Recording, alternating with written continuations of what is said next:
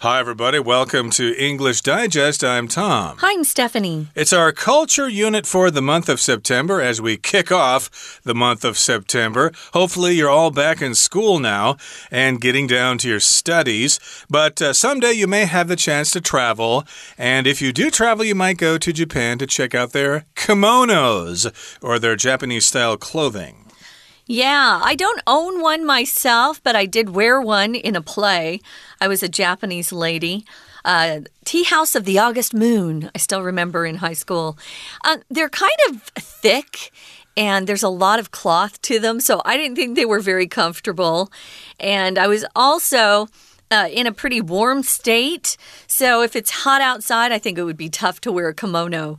Uh, have you ever worn one, Tom? Uh, no. I understand they're very difficult to put on, and I guess they're for the ladies usually, but uh, there are different kinds and a couple different varieties of Yeah. kimono can actually be worn by men or children or whatever. So, yeah, there's not just one type of kimono, there are many types, which we'll talk about in the next couple of days. So, let's begin our lesson right now by reading through the first part, and then we'll come back to talk about it.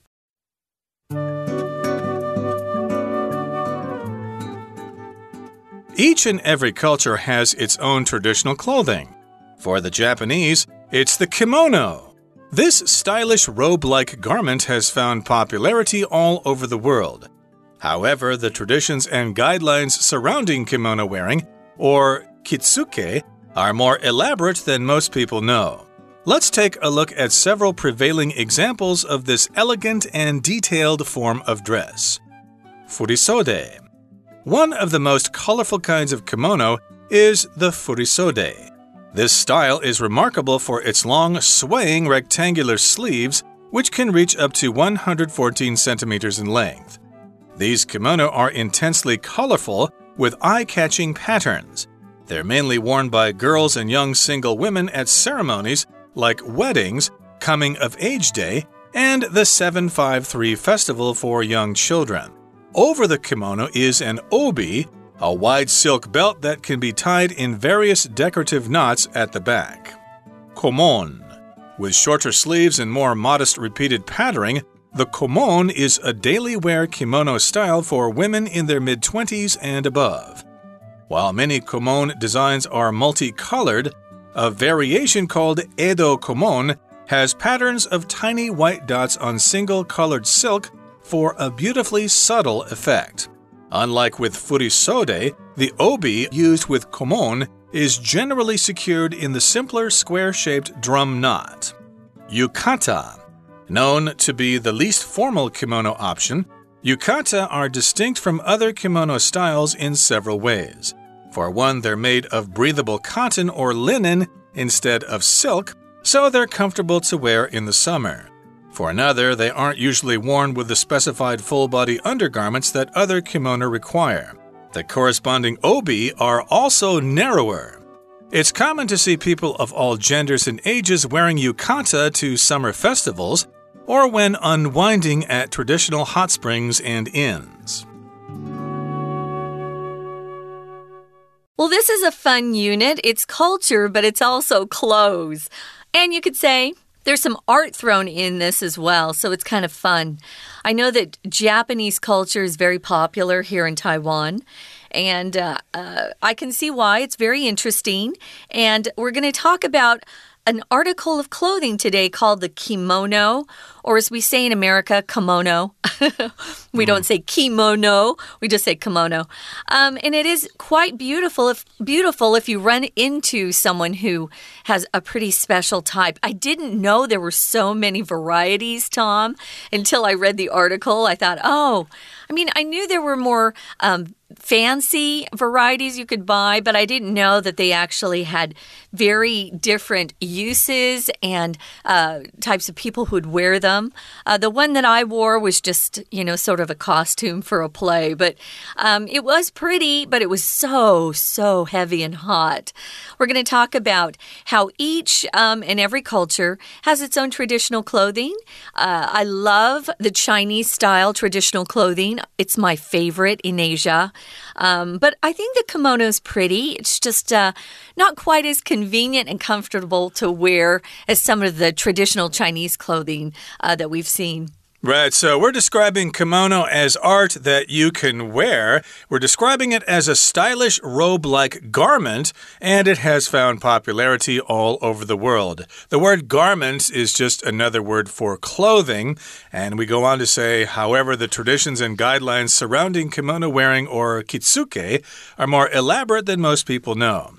So there's the word kitsuke, which I hope I pronounced correctly. I think in Japanese they kind of smudge that K together, kitsuke or something like that. And uh, of course, uh, they can be very elaborate. And kitsuke, of course, is the art and science of kimono wearing. So it says here, let's take a look at several prevailing examples of this elegant and detailed form of dress. Remember, it's robe like. A robe is something we wear as an outer covering on other clothes. For example, a bathrobe. Um, in that case, you're probably naked underneath your bathrobe. But we also have robes that we wear over pajamas sometimes. Well, a robe usually um, is an outer layer of clothing that someone wears, and that's what these are like. So if something is prevailing, and here we're talking about, we're going to look at several prevailing examples of the kimono, it just means they're kind of widespread. You see them a lot in a particular area, or maybe in a particular time in history, you will have seen something.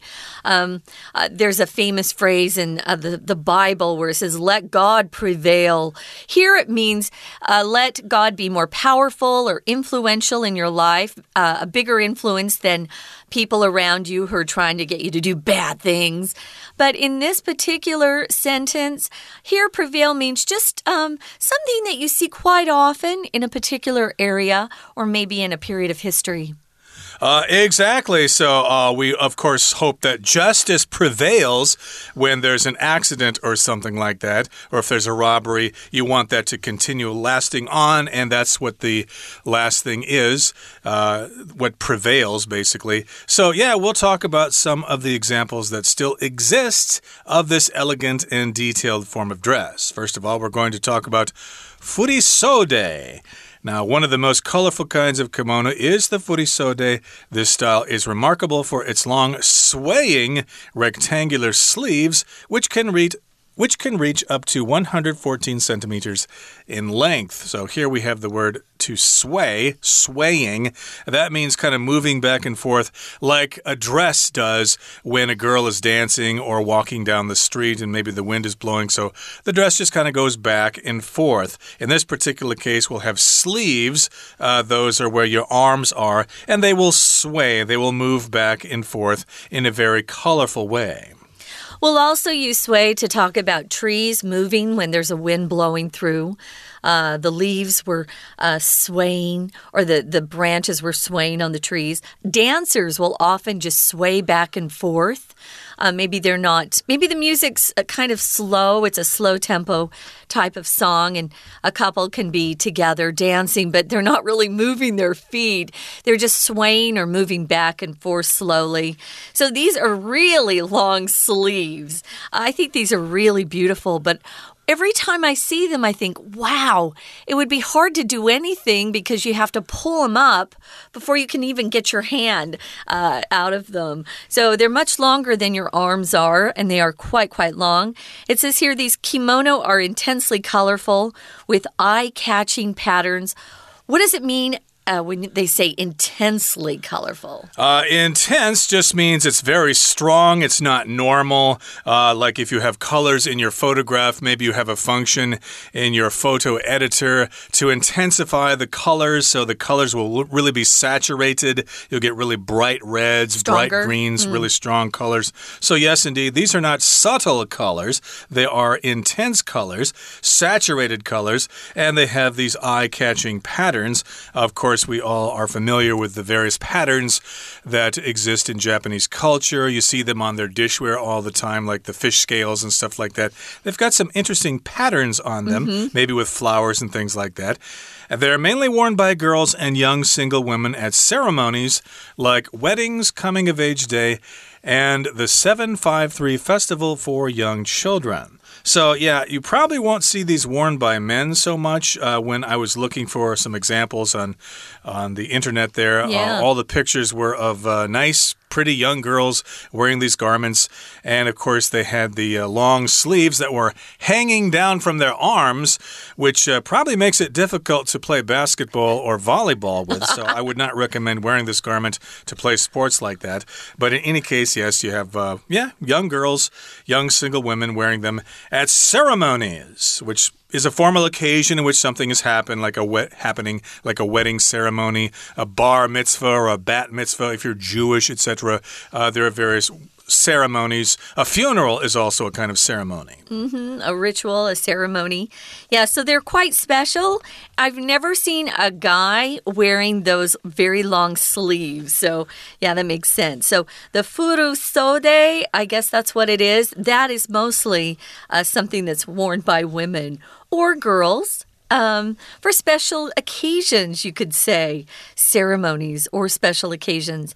Now, over the kimono is something called an obi, and that is the Japanese word for that really wide belt that gets tied around their waist. You need someone else to help you. You cannot put this on by yourself. Uh, you need someone who can uh, know how it's um, not only wrapped around you, there's a special way, but they have to actually tie it for you as well. So that's called an obi, and it's usually made out of silk, and it has some various decorative knots at the back. Yeah, I watched actually a video on YouTube about different ways to tie the obi. I mm-hmm. mean, I didn't know about this before, but I just, it just, you know, was suggested to me as a video to watch. So I ended up looking at it for a while. It's really artistic, but again, you have to know what you're doing, and you need a friend or a family member to help you tie your obi if you're going to do this right. Right. And remember, it's very traditional clothing for ceremonies and things like that, so it's not everyday wear by young women who are single. Okay, that brings us to the midway point in our lesson for today. Let's take a break and listen to our Chinese teacher, and we'll be right back to talk about the kimono and the yukata. 听众朋友，大家好，我是安娜。我们今明两天要带大家来看一下日本传统文化艺术之美。什么东西呢？我们要来带大家来看看和服 （kimono）。好，那当然我们知道每一个文化都会有自己的一个传统服饰啦。这个传统服饰啊，因为谈的不只是衣服，也有可能会谈到一些配件啦、身上的装饰啊、穿什么样的鞋子或袜子搭配啊等等。所以这个所谓的服饰啊，我们在第一段第一句最后一个字这个 clothing。这个字要特别注意，这个 clothing 指的是穿戴在身上的所有的这些服饰都叫做 clothing。那我们比较熟悉的 clothes，则指的是衣服、上衣或者是下衣。那跟它很像的另外两个字呢，一个是 cloth，c l o t h，cloth，它是布的意思，是集合名词哦。那另外一个是动词，叫做 clothe，c l o t h e，它是一个及物动词，就是替某人穿上衣服，所以它常会用被动。好，那以上的四个简单的这个介绍呢，大家特别小心这四个字。那么，对日本文化来说，当然 kimono 就是最能够代表日本的这种所谓的衣服喽。所以，我们来看一下这个和服到底有哪一些种类。其实，当然和服有分不同的种类，但是还有一些穿着的技巧，这真的就是很精细、很复杂的。所以，我们同样在第一段的地方，请注意一下第四句。第四句这里有一个关系子句的简化。先行词是，however 后面也就是主词的 the traditions and guidelines，后面的 surrounding 一直到逗点这个地方，我们可以左右挂号起来。那么 surrounding 它其实是一个关系子句的简化，原本应该是 which 或者是 that。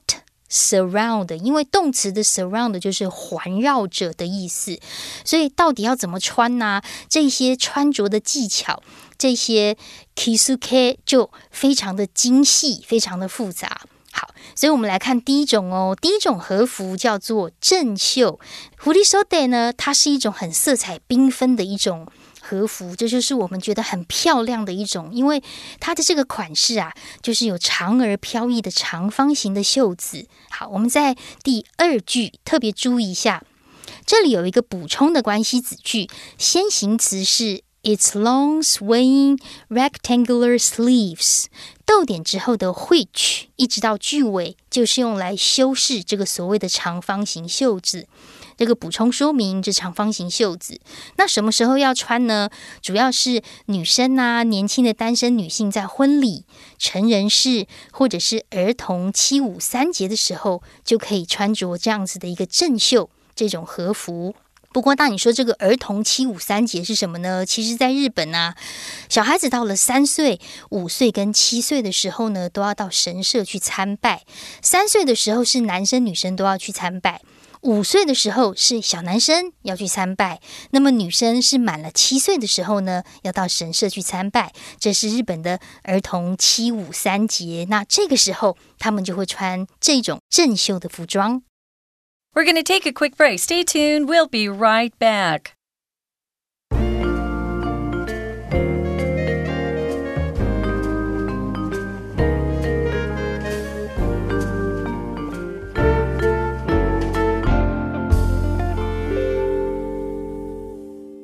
Welcome back, guys. It's our culture unit, and we're talking about some Japanese culture that people can relate to here, I'm sure. And that's uh, the kimono, uh, a type of traditional clothing that the Japanese have worn for hundreds and hundreds of years, if not thousands. So, for the Japanese, it's really important to have uh, a piece of traditional clothing in their closet. Uh, sometimes these are worn at special events. Uh, you could wear them at things like a wedding ceremony, or we found out that sometimes these girls and young women, single women that is, uh, they will wear the furisode at something called a coming of age day or maybe the 753 festival, and that's held for young kids. Now, this furisode kimono is very special because it has these very long rectangular sleeves um, I think these are beautiful. It's one of my favorite kimonos. But like I was saying earlier, you really can't do very much because your hands are covered by those sleeves. They're so long, but they sure look dramatic and beautiful. Okay, so now we're going to go on and talk about another variety of kimono, and it's called the komon. With shorter sleeves and more modest repeated patterning, the komon is a daily wear kimono style for women in their mid 20s and above. Okay, so this particular variety of kimono has shorter sleeves, so they don't have the long square sleeves like the furisode have. Uh, in this particular case, they're shorter. And then the patterning or the patterns on the cloth is more modest. Okay, if something's modest, it's not as obvious, it's not as intense. It's not as saturated.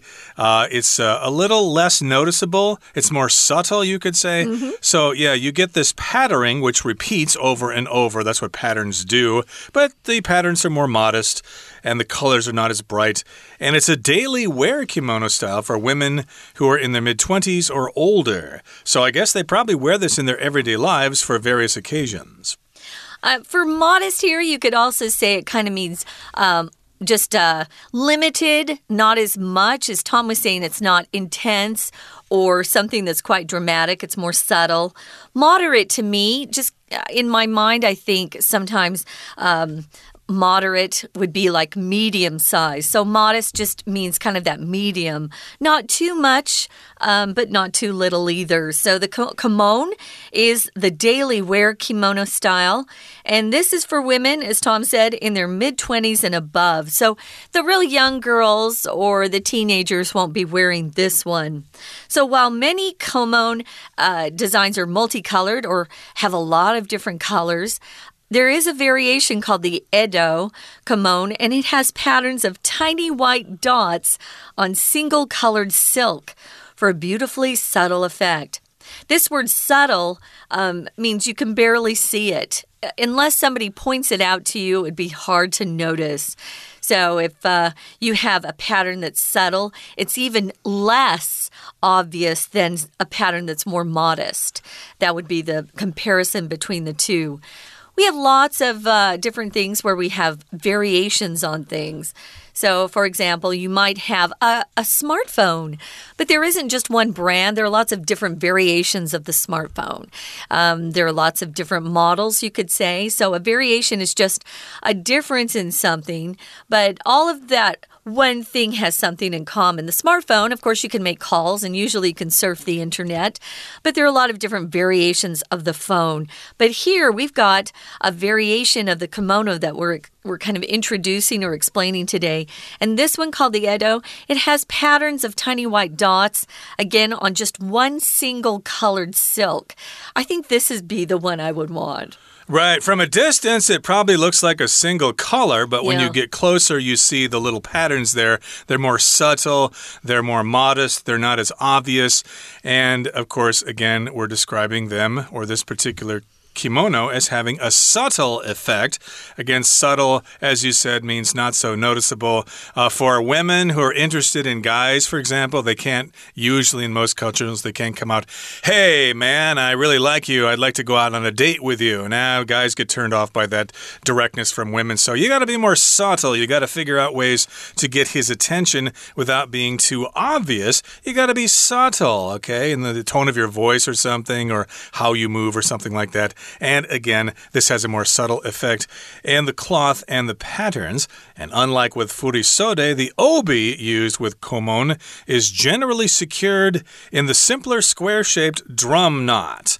So if you look at the knots with the is it the uh, the one before the uh, yeah, furisode? The it's yeah. kind of big, it's kind of elaborate, and you're going to have to have somebody who knows what they're doing to tie that knot. Uh, this particular obi, the sash or the belt, uh, is uh, tied with a simpler knot. Of course, different ways to tie a rope or cloth are referred to as knots.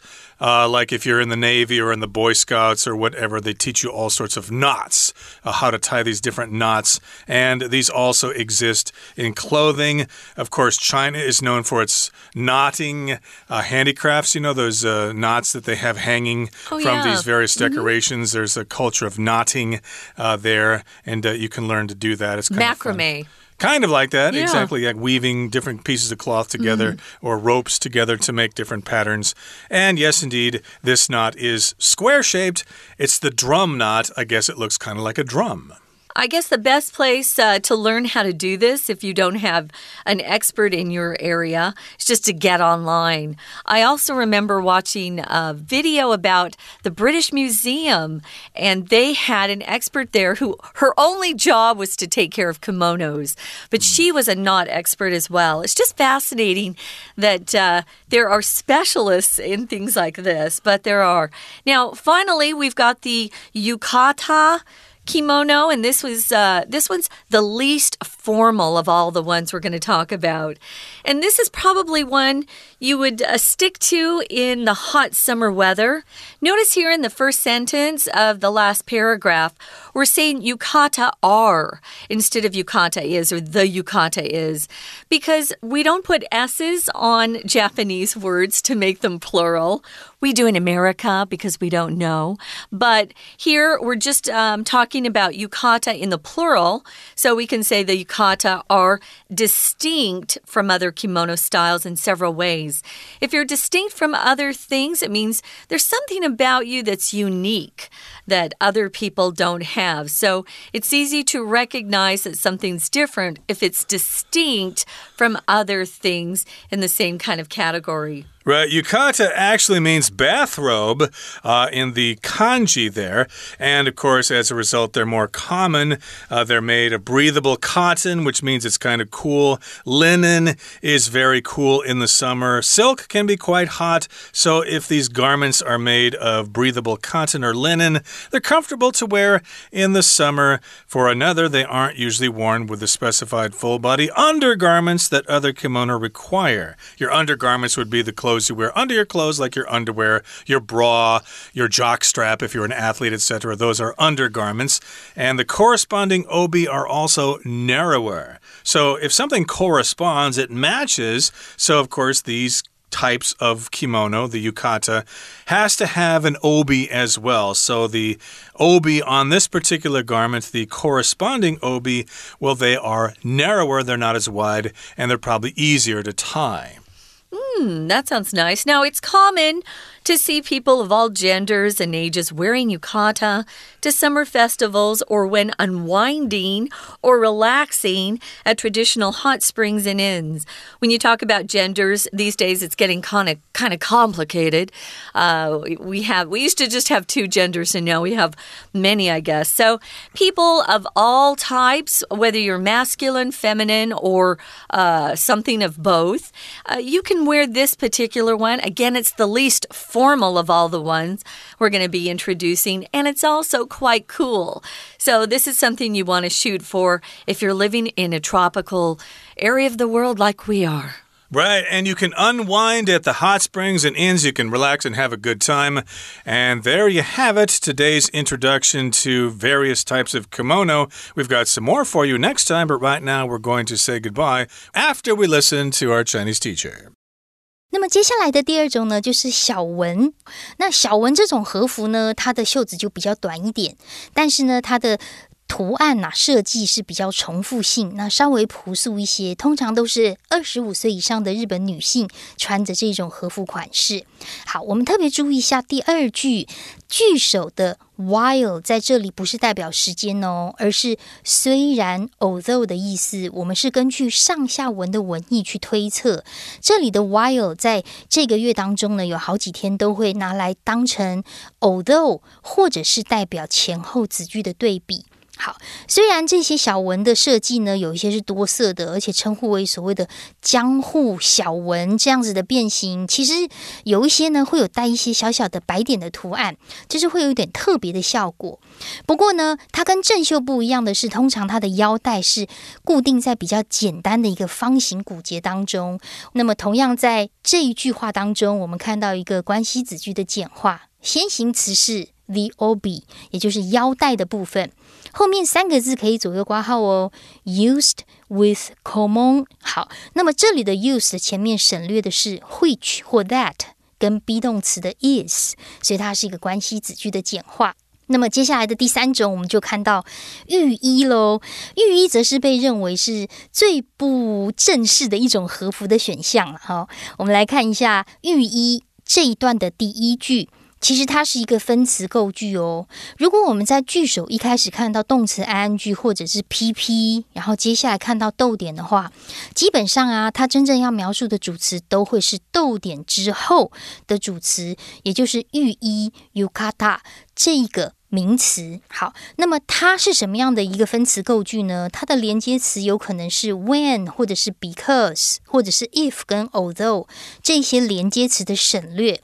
那么后面的主词，因为我们谈到的是浴衣，被大家熟知为是最不正式的和服选项，所以连接词跟动词删掉之后，主词跟后面的 yukata 又一样，所以会直接留下所谓的 pp。好，它是一个分词构句。那为什么它是最不正式的一种和服选项呢？这里有提到两个原因，特别注意在英文当中，如果你要分别讲两个原因的时候，通常可以使用这种转成词语。一个出现在第二句前面的 for one，第三句前面的 for another。所以当我们在描述原因的时候，不一定都只会用 because。以上是我们今天介绍的三种和服，我们明天还有另外三种和服要介绍哦。明天见，拜拜。